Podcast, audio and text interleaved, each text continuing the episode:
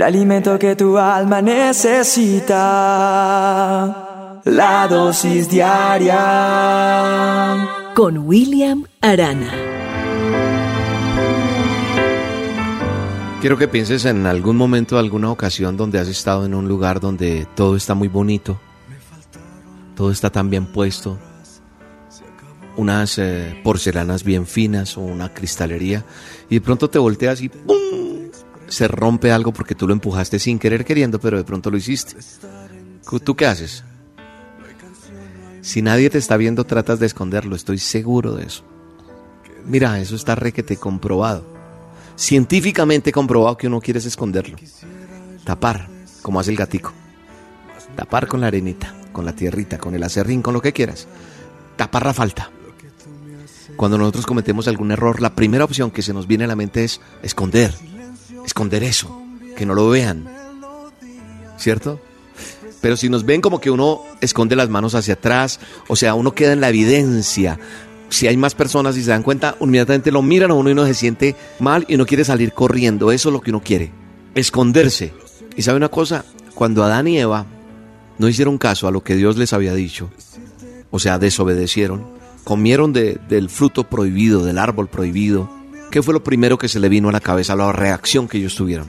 Esconderse. La palabra de Dios lo dice en Génesis capítulo 3, verso 8, dice que cuando soplaba la brisa fresca de la tarde, el hombre y su esposa oyeron al Señor y Dios caminando por el huerto. Así que se escondieron del Señor entre los árboles. Se escondieron. Y eso nos pasa. Cuando nosotros, cuando nosotros le embarramos, cuando nosotros hacemos algo, sabemos que, que así no es, pues tratamos de ocultarnos. Tratamos de que los demás no se den cuenta. ¿Y sabes qué es más duro? Cuando conocemos a Dios, cuando hemos empezado una relación con Dios y fallamos, ah, qué duro es. Porque entra una, una vergüenza grande aquí dentro del corazón. Y sabes una cosa, yo estoy casi seguro, Dios se entristece.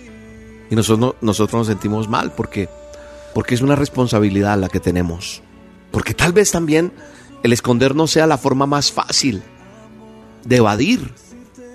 Precisamente por eso, por el pecado. Pero sabe una cosa, nosotros tenemos que cambiar nuestro pensamiento porque nos engañamos creyendo que si nos escondemos y tapamos y si los demás no se dan cuenta, Dios tampoco se da cuenta. Pero Dios es omnipresente, todo lo ve. Es decir, que está en todo lugar y nada pasa desapercibido ante sus ojos.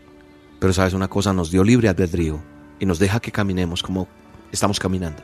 Que haya maldad, porque su voluntad nos está haciendo en la tierra como en el cielo. Pero un día todo esto va a cambiar. Tú y yo no nos podemos ocultar para siempre de Dios. No. No podemos hacer lo que sea para escondernos y que las cosas pasen desapercibidas.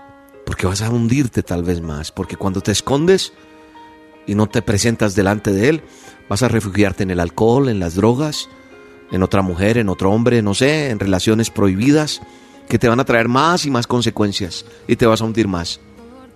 Pero en esa omnipresencia de Dios quiero que sepas y tengas claro en esta dosis que Él está viendo lo que estás haciendo.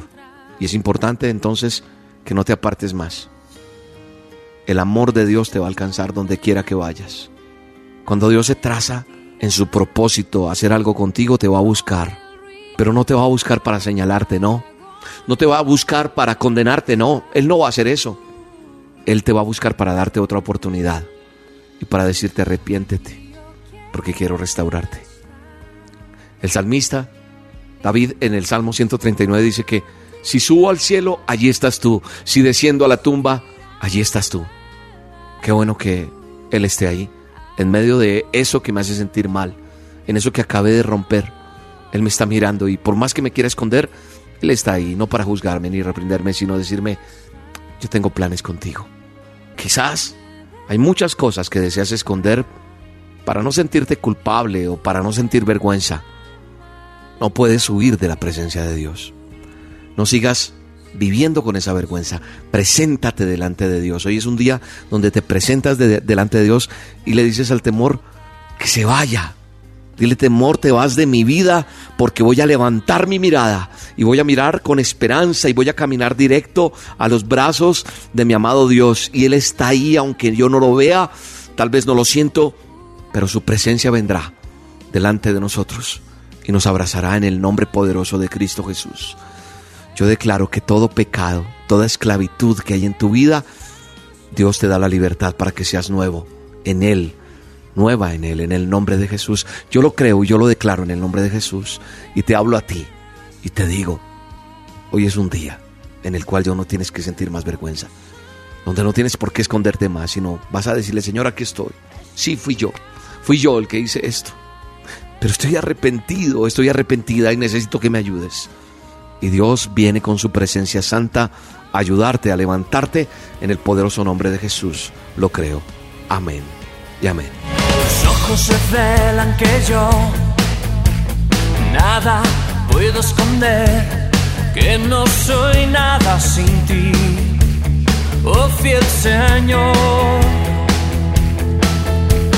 Todo lo sabes de mí cuando miras el corazón, todo lo puedes ver muy dentro de mí. Mi vida a una sola verdad. Cuando me miras, nada puedo ocultar. Que se escuche fuerte. Sé que es tu fidelidad que lleva mi vida más allá de lo que pueda